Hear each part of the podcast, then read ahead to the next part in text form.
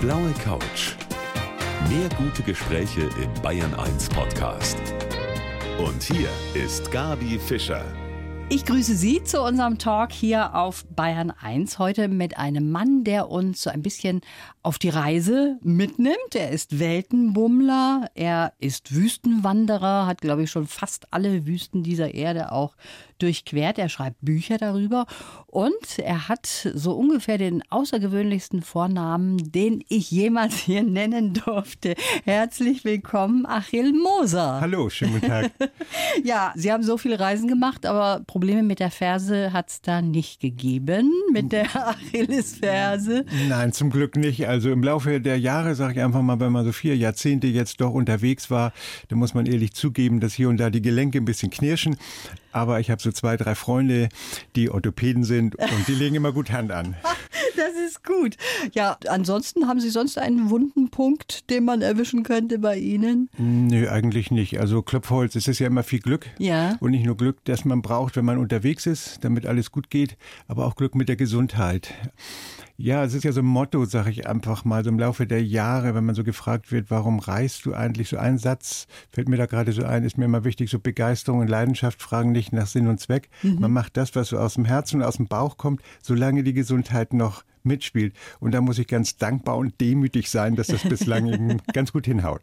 Ja, und Sie machen so tolle Reisen. Mit 17 sind Sie so ein bisschen angefixt worden mit einer Marokko-Reise.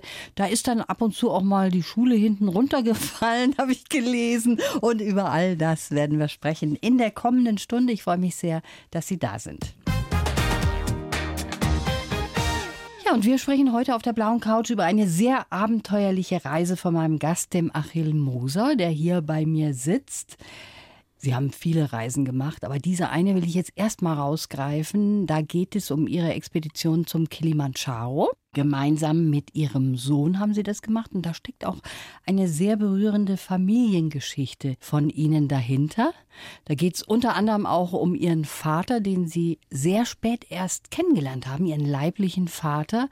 Und das war eigentlich auch so ein Mann, der hat Ihnen das Fernweh mit auf den Weg gegeben, oder? Ja, das haben Sie schön ausgedrückt, weil ich bin einer derjenigen, die sich tatsächlich gefragt haben, wenn die mit 17 so aufgebrochen sind bis zu meinem 28. Lebensjahr, warum mache ich das eigentlich? Also es war für mich nicht so natürlich.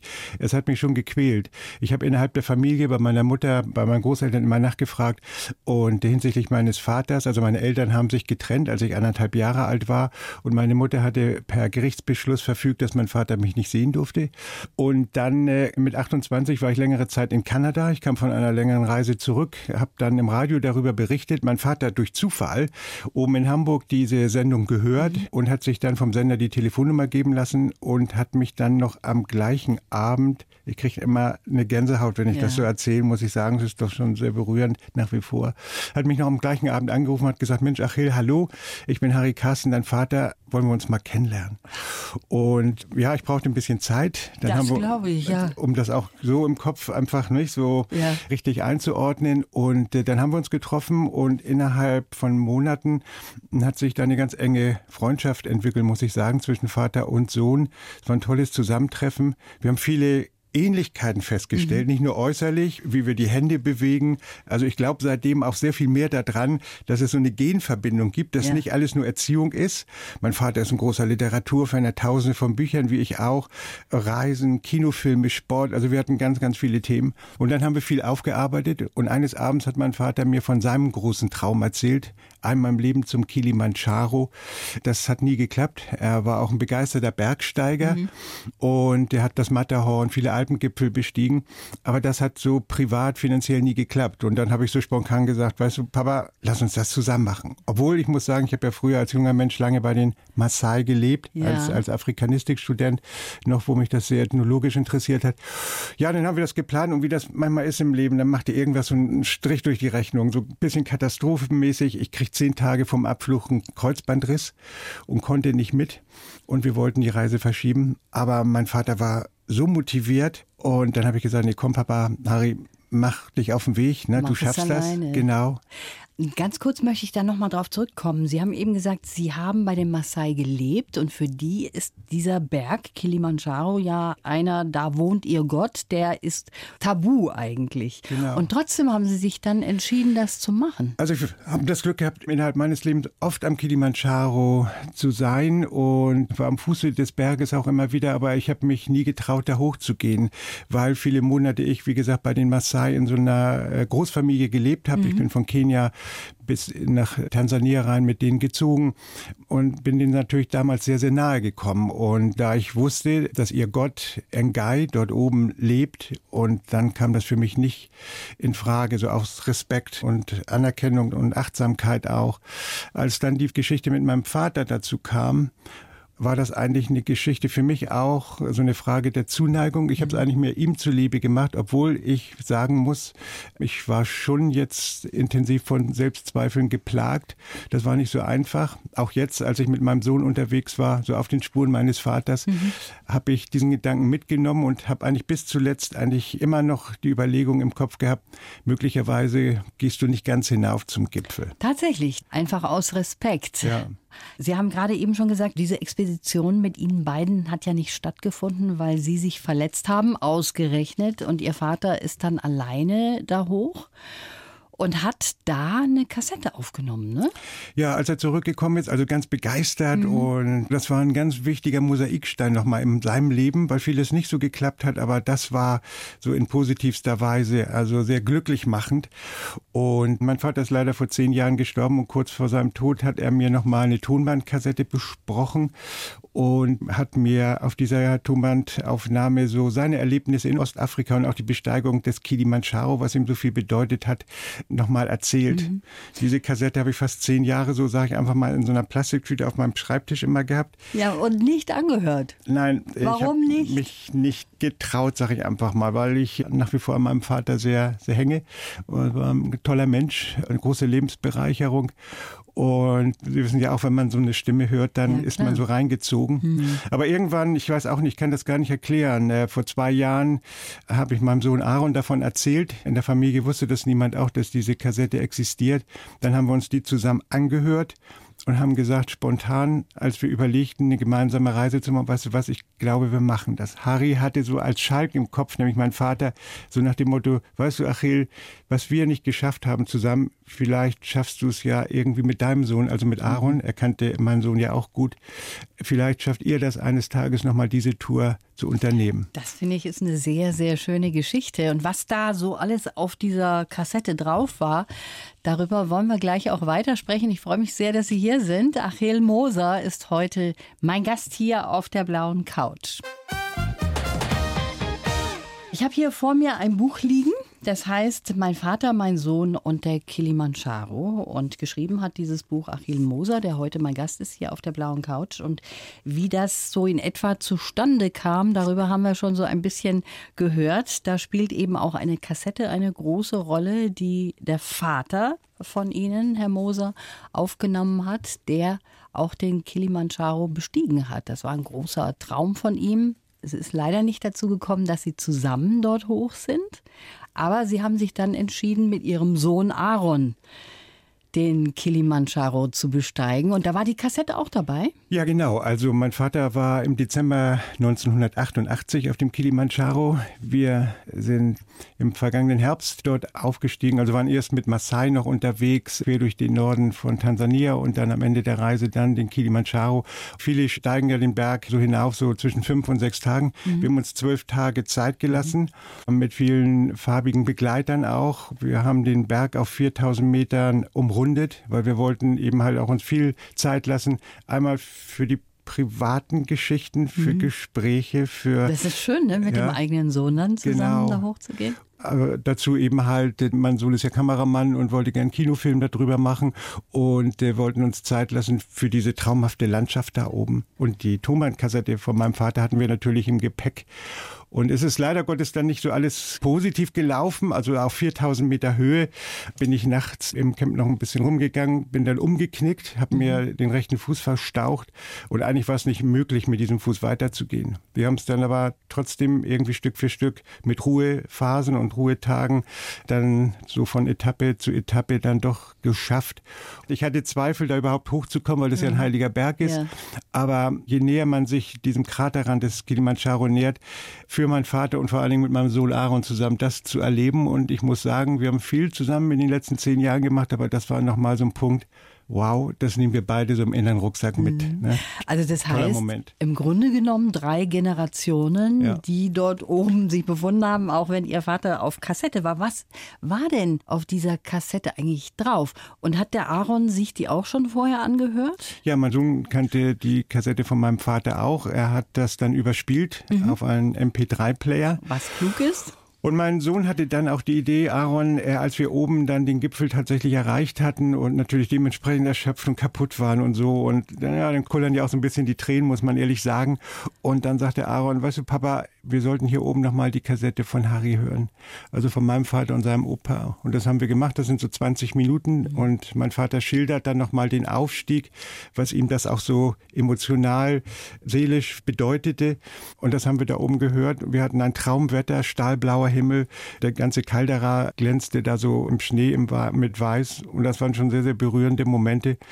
Aber schön. Man hat so innerlich so das Gefühl, ich habe ja auch viel in meinem Leben machen dürfen, so die Welt anschauen können, was weiß ich, was man alles gemacht hat. Ja. Und irgendwie plötzlich schleicht sich so ein Gefühl des Ankommens ein. Mhm. Natürlich macht man weiter, ja. aber es ist wie so ein Halteschild, so dass man sagt, wow, vielleicht hast du viele, viele Reisen in den letzten zehn Jahren nur gemacht, um dahin zu kommen mhm. und diesen Moment mit deinem Sohn zu erleben. Dafür bin ich sehr dankbar. Ein schönes Erlebnis auf jeden Fall. Ich habe jetzt hier für Sie was anderes. Herr Moser. Und zwar habe ich einen kleinen Lebenslauf und ich hätte gerne, dass Sie diesen Lebenslauf vorlesen. Zusammengeschrieben ist er von meiner Redakteurin. Okay.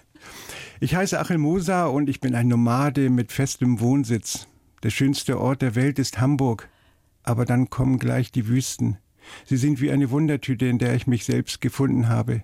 Geprägt haben mich die Enge meiner Kindheit, die Weite auf meinem ersten Trip nach Marokko und viele abenteuerliche Reisen um die Welt. Ich bin dankbar, demütig und froh, dass meine Familie mir die Freiheit gibt, das alles zu erleben. Und wenn ich mal kurz vor dem Aufgeben bin, ist zum Glück mein Sohn Aaron dabei, egal ob im Harz oder auf dem Kilimanjaro.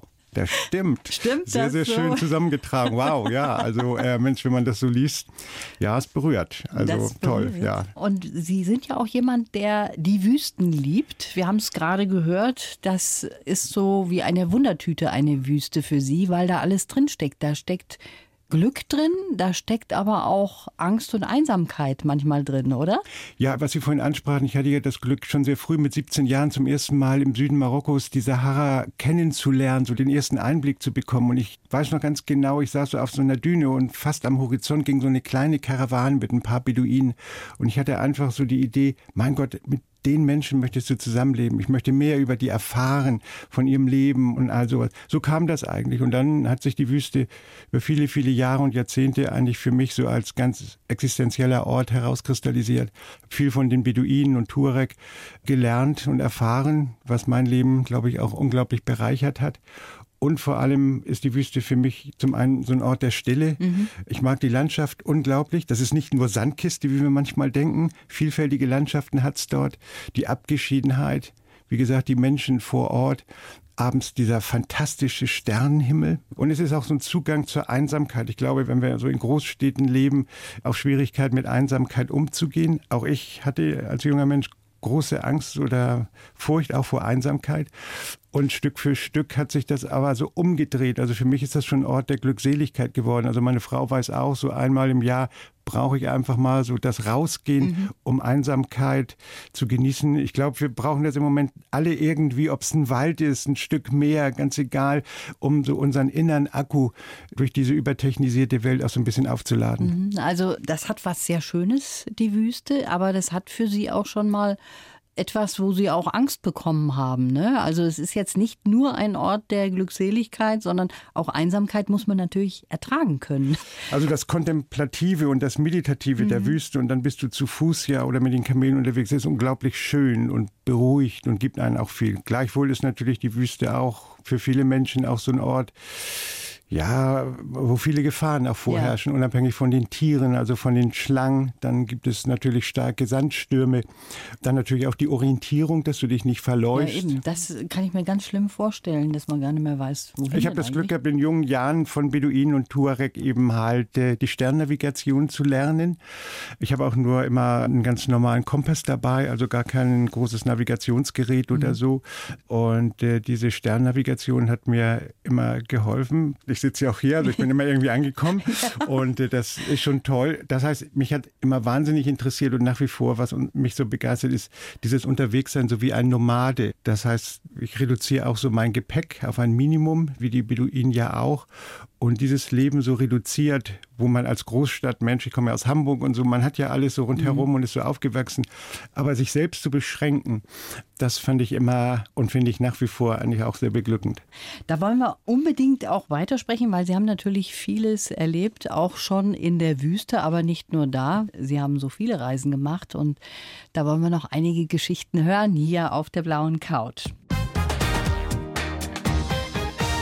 Herr Moser, Sie sind sechs oder siebenmal von der Schule geflogen, weil Sie zu spät von Ihren tollen Reisen zurückgekommen sind. Da haben Sie einfach mal den Schulbeginn verpasst oder was war da los? Ja, es war so, dass ich eben halt mit 17 in jungen Jahren zum ersten Mal die Wüste sah. Das hat mich unglaublich angefasst im Süden Marokkos. Ich bin dann zurück, war ja noch Schüler und habe dann neben der Schule alle möglichen Jobs angenommen, um sich das nötige Geld damals zu verdienen. Gabelstapler gefahren, Zeitung ausgetragen, mhm. Apothekendienste gemacht und dann habe ich die Sommerferien sechs Wochen oder die Herbstferien drei Wochen dazu benutzt, um dort in den Süden nach Afrika zu kommen, zu den Beduinen in die Wüste.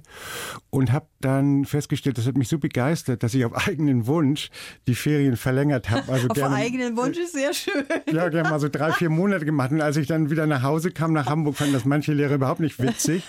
Und meine Mutter hat mich aber, muss ich sagen, da bin ich sehr dankbar für, so im übertragenen Sinne hat die mich so bei der Hand genommen mhm. und hat immer gesagt, Achel, mach dir keine Sorgen ich suche dir eine neue Schule, das wird schon. Tatsächlich. Auch, und dieses Das wird schon ist eigentlich so, ja, das ist ein ganz prägender Lebenssatz für unsere Familie, nicht nur für mich. Also es ist ein geflügeltes Wort bei uns, bei meinen Söhnen und auch bei meiner Frau. Irgendwie hakt es mal gesundheitlich oder dieses und jenes. Wir haben ja alle irgendwo dann so unsere Sorgen und Probleme und dann kommt eigentlich immer dieses beflügelnde, das wird schon. Und das hat mir in meinem Leben sehr geholfen. Also, wir haben noch eine halbe Stunde hier auf der blauen Couch. Da müssen Sie mir natürlich auch verraten, ob Sie Ihrem Sohn oder Ihren Söhnen das zugestanden haben, auch mal so ein paar Wochen nicht, ja. zu spät zu kommen. Da sprechen wir dann gleich weiter. Über 30 Expeditionen hat er schon gemacht auf der ganzen Welt. Mein Gast heute hier auf der blauen Couch, der Achil Moser. Und das war natürlich auch oft gar nicht so ohne, was Sie da erlebt haben. Sie haben zum Beispiel auch schon mal bei einer Tour erlebt, dass Sie mitsamt einer Gruppe entführt worden sind. In Mali war das. Was steckte da dahinter, Herr Moser? Ja, zu zweit waren wir damals auf dem Niger unterwegs, ein großer Strom in Westafrika. Und zwischen Timbuktu und Gao waren da eben halt Tuareg, die wir dann abends am Fluss trafen und mit vorgehaltenem Gewehr haben die uns dann mitgenommen. Sie dachten damals, wir wären Ärzte, weil in den Tuareg-Lagern gab es eben halt medizinisch einfach schwere Fälle, die brauchten einfach Hilfe oder so. Aber trotzdem war es natürlich eine sehr, sehr unschöne Geschichte. Wir wussten ja auch nicht, wie das so für uns sich mhm. dann weiterentwickelte. Aber die Fälle, die wir da gesehen haben, das war unmöglich möglich für uns, auch wenn wir eine gute Notapotheke dabei hatten. Und wir wurden dann in so einen, wie sagt man, Verschlag gesperrt und äh, sind dann aber abends, haben die Möglichkeit gehabt, dann auszuzwinkern, so sage so, ich einfach mal, okay. nicht? Und der Sternhimmel war in der Nacht noch ganz gut, ich erinnere mich. Und aufgrund dieser guten Sternnavigation, die wir konnten, sind wir dann zurück zum Niger gekommen. Da lagen auch noch unsere ganzen Ausrüstungsgegenstände, mhm. Fotoequipment und das Faltboot, mit dem wir damals unterwegs waren und haben uns dann in der Nacht davon gemacht.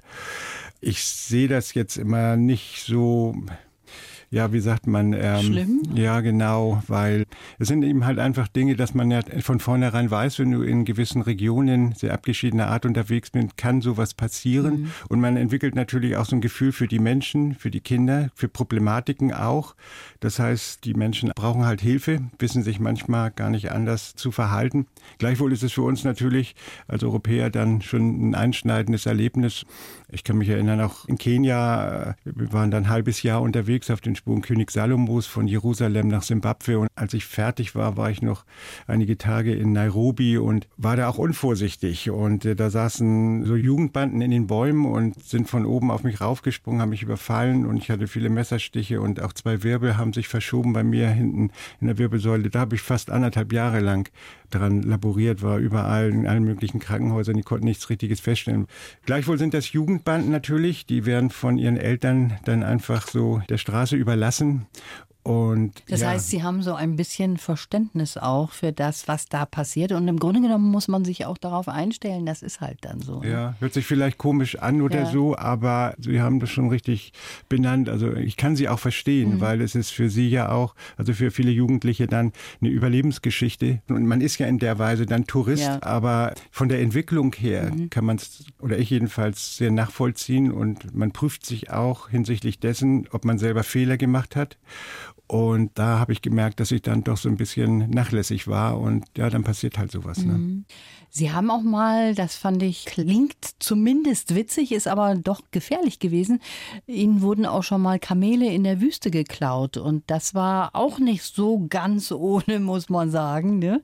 Nein, ich war mit einem Marokkaner unterwegs, Salim, ein guter Freund von mir, der lebt im Süden Marokkos und ich habe viele Sahara-Reisen mit dem zusammen mhm. gemacht. Er stellt dann die Kamele zusammen mit Essen und Trinken und all sowas und dann sind wir durch die algerische Sahara gezogen und abends haben wir ein paar Kinder getroffen und man ist dann zusammen und so und dann verschwinden die wieder. Irgendwo in der Nähe sind Dörfer. Aber in der Nacht, als wir uns beide dann schlafen legten, haben die uns zwei Kamele dann geklaut oder versucht. Es ging dann noch einigermaßen gut. Wir sind dann hinterher und haben das dann so ein bisschen mitgekriegt. Aber auch das so eine Situation, wo die Familien ja natürlich dann nicht viel haben. Und ein Kamel dort in der algerischen Wüste hat schon einen gewissen Wert in der Abgeschiedenheit und so. Ja, man muss halt aufpassen. Und auf der anderen Seite ist aber auch gewisses Verständnis vorhanden. Ne? Mhm. Sie wohnen in. Hamburg. Ich fand das sehr schön ausgedrückt, auch Nomade mit festem Wohnsitz. Das passt schon so zu Ihnen. Hamburg ist also eine ganz wichtige Stadt, aber es zieht sie immer wieder in die Ferne. Was sagt jetzt Ihre Frau dazu zum Beispiel? Geht der das nicht auf die Nerven, dass sie sagt, Mensch, willst du schon wieder unterwegs sein? Ja, Rita, meiner Frau, wir leben seit 36 Jahren zusammen und äh, sehr happy around. Also sie müsste das jetzt sagen, ja. aber ich sage es jetzt auch einfach mal. Und äh, nee, das ist schon toll. Also wir haben natürlich auch viele Reisen zusammen gemacht oder wenn ich längere Monate unterwegs bin, dann versuchen wir es manchmal so einzurichten, dass sie dann vielleicht am Anfang zwei, drei Wochen mitkommen kann nach Island, in die Wüste oder nach China oder so.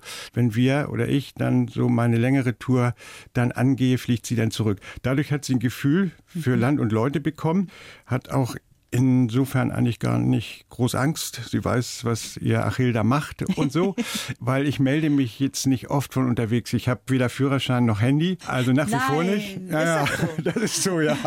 Also insofern sind die Phasen, wo man sich dann zu Hause mal meldet, dann schon manchmal sehr, sehr, sehr, sehr groß. Mhm. Aber sie kann da sehr, sehr gut mit umgehen und wir sehen das eigentlich beide so, wenn man sich dann wieder sieht, so nach ein paar Monaten dass das über diese vielen Jahrzehnte immer wie so ein neues Kennenlernen ist, mhm. nicht? Mhm. Also man ist Singular und dann wieder Plural. Ja. Das ist eine, eine schöne Schön Geschichte. Ja. ja. Und äh, das haben wir, glaube ich, für unser beider Leben ganz, ganz toll hingekriegt. Äh, ja. Und ja, sind sehr happy around darüber. Sie haben ja auch Ihr Fernweh wieder so ein bisschen weitergegeben an Ihren Sohn Aaron, mit dem Sie ja diese wunderbare Expedition dann auch gemeinsam auf den Kilimanjaro gemacht haben. Und da wird auch ein Film draus? Ja, genau. Also Aaron ist ja Kameramann und 28 Jahre und hatte einfach jetzt auch Lust von der neuen Reise jetzt einfach das mal umzusetzen, weil ich schreibe ja dann äh, die Bücher und so und er wollte natürlich auch so seinen Fachbereich haben.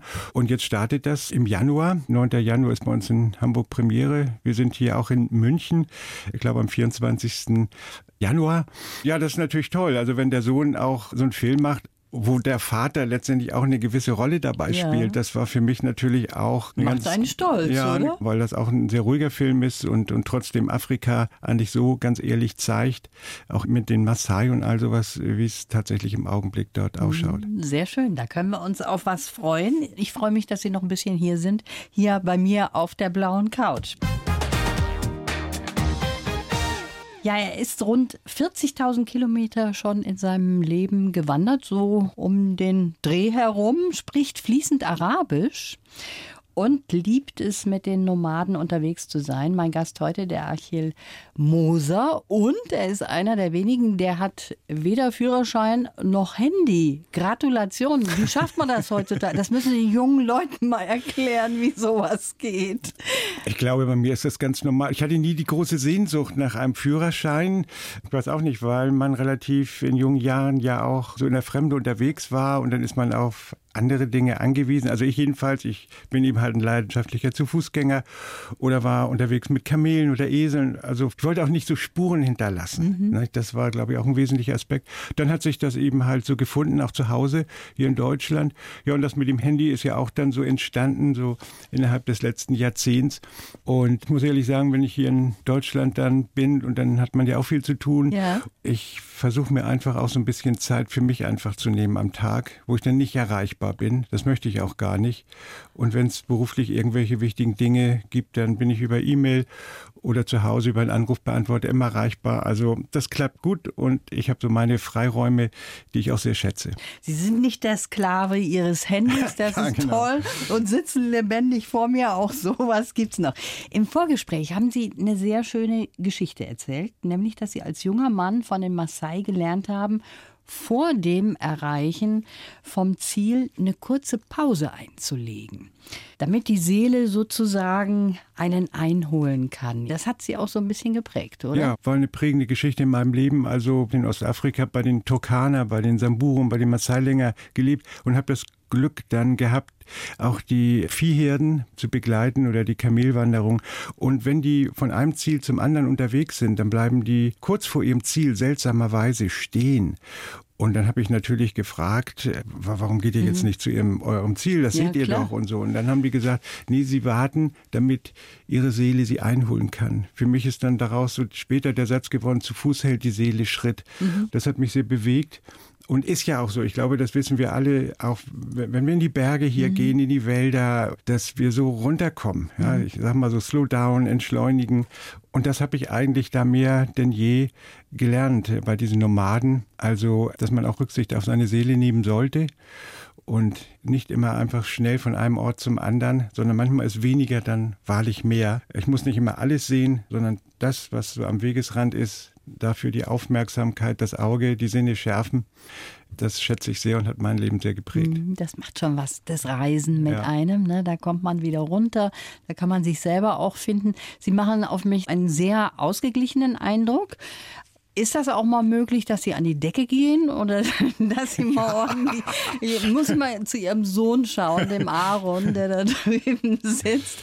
Also das geht schon auch bei Ihnen. Ja, doch muss ich ehrlich zugeben, weil ich habe natürlich dann auch bei meinen Reisen oder gerade wenn man an einer Planungsphase oder in der Organisation, das kennt ja jeder, dann habe ich so relativ klare Vorstellungen, wie sowas dann laufen mhm. soll, weil man natürlich auch relativ viel Erfahrung über die Jahrzehnte hat und wenn es dann manchmal nicht so läuft, kann ich auch ziemlich aus der Haut fahren. Ja? Ist sicherlich auch eine kleine Schwäche von mir. Das hätte ähm, ich jetzt nicht gedacht. Aber im Zuge des vermeintlichen Älterwerdens, sag ich mal so, habe ich das sehr viel besser in den Griff gekriegt. In jüngeren Jahren war ich haltloser, weil man, ja, ich sag mal, so ein Ruheloser aus Leidenschaft vielleicht auch war. Man wollte mhm. dieses und jenes einfach mhm. unbedingt machen. Ja, jetzt ist unsere Zeit schon fast zu Ende. Ich möchte noch eine Frage an Sie stellen, weil Sie so viel unterwegs sind und sicher auch da ein Gefühl bekommen auf Ihren Reisen für die Veränderungen, die bei uns so zu sehen sind. Ja, nur als Beispiel, wir haben alle das Bild des Kilimanjaro im Kopf. Es ist ein Symbol Afrikas mit dieser wunderschönen Schneedecke oben.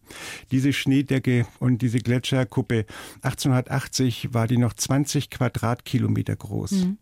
Jetzt ist es nur noch 1,85 Quadratkilometer.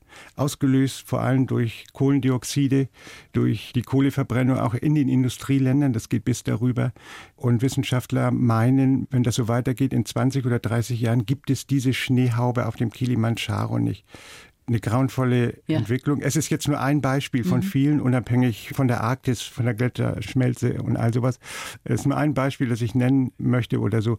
Und auch hinsichtlich der, der Besteigung des Kilimanjaro, also bis zu 50.000 im Jahr. Mhm. Nur jeder Zweite schafft es oft. Viele brechen vorher auch ab. Ich denke, man muss nicht immer unbedingt sich das Ziel setzen, da oben anzukommen. Es gibt wunderschöne Wanderungen. Wir sprechen mit vielen Leuten, auch mit vielen Reisebüros, dass man sagt, lass den Gipfel mhm. einfach. Mhm. Weil ich finde eins wichtig, die Natur sollten wir nicht immer nur so als Produktionsfaktor sehen. Wir kennen es alle, wenn wir raus in die Natur gehen. Wir brauchen die Natur vor allem für unsere Seele. Das ist ein sehr schöner Satz. Wir brauchen die Natur für unsere Seele. Das haben Sie sehr schön gesagt. Was steht als nächstes auf dem Programm? Ein Badeurlaub auf Mallorca? ja, ja wäre auch nicht schlecht. Könnte ich mir gut vorstellen. Nee, bin, bin nicht so ein Urlaubsfan. Obwohl ich auch merke, hin und wieder braucht man einfach auch mal so ein bisschen Zeit für sich, ein schönes Buch und lesen und ein bisschen Sonne und mal eine Woche abschalten. Aber nach ein paar Tagen wäre ich eigentlich schon immer wieder ein bisschen unruhig. Nein, also wir sind jetzt innerhalb der nächsten Monate natürlich so mit dem neuen Buch unterwegs, mhm. auf Vortragsreise, Kinoreise. Aber möglicherweise geht es die diesmal nach Südamerika. Ah. Da sind wir so ein bisschen am Plan. Wir okay. sind uns noch unsicher, aber da gibt es so einige Themen, die uns so anfassen. Mhm. Und ja, mal sehen, wo uns der Wind so hintreibt. Ja, ich bin sehr gespannt. Auf jeden Fall sehr schön, dass Sie der Weg jetzt erst einmal hier auf die blaue Couch geführt hat. Ich wünsche Ihnen alles Gute und toi toi toi für Ihre weiteren Reisen. Vielen Dank. Die blaue Couch. Der Bayern 1 Talk als Podcast. Natürlich auch im Radio. Montag bis Donnerstag ab 19 Uhr.